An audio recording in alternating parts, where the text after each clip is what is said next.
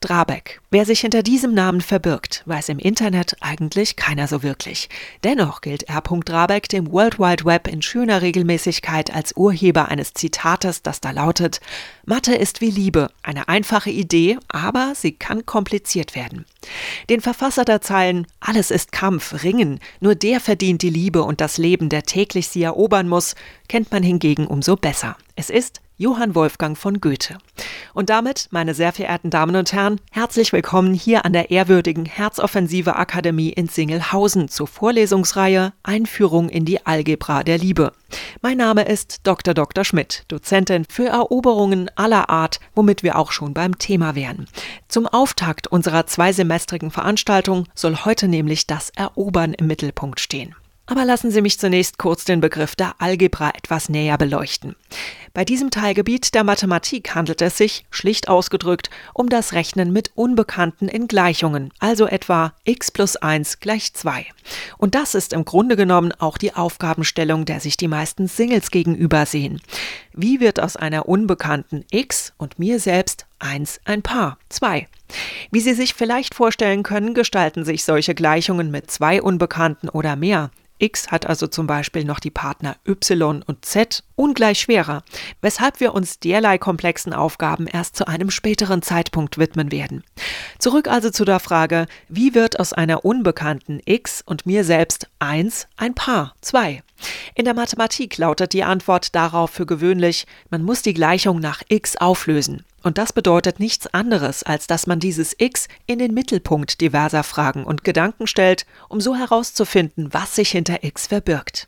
Nicht sehr viel anders verhält es sich in diesem Zusammenhang auch bei der Liebe bzw. bei einer ihrer Vorstufen, dem Date, mit dem Unterschied, dass es dabei nicht ausreicht, x nur zu finden, man muss x auch für sich begeistern, den Mann oder die Frau erobern.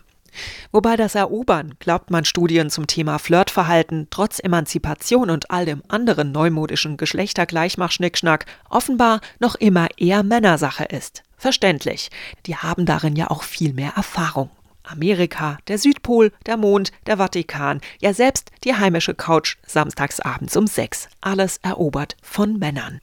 Wer jetzt allerdings glaubt, eine Frau zu erobern sei ein Klacks und man könnte dabei womöglich ähnlich vorgehen wie einst Wilhelm, der Eroberer, der irrt. Als dieser besagte Wilhelm nämlich von seiner zukünftigen zunächst zu hören bekam, eine Ehe mit ihm, dem unehelich Geborenen, käme für sie, die Enkelin des französischen Königs, nicht in Frage, soll er die Dame unsanft an ihren Zöpfen vom Pferd gezerrt und auf den Boden befördert haben. Weshalb Mathilda anschließend der Ehe dann doch noch zustimmte, ist nicht wirklich klar. Fest steht allerdings, seinen Beinamen der Eroberer hatte Wilhelm aufgrund dieser Aktion definitiv nicht.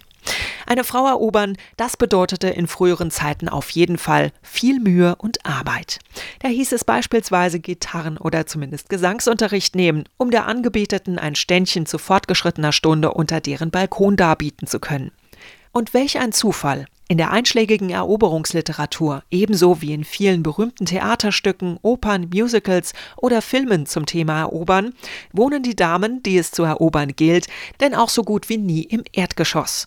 Und ist ausnahmsweise mal kein Balkon vorhanden, dann doch zumindest eine Balustrade, von der aus sich die zu erobernde mitsamt ihrer wallenden Brust dem sie anschmachtenden sanft seufzend aus gebührender Entfernung entgegenrecken kann.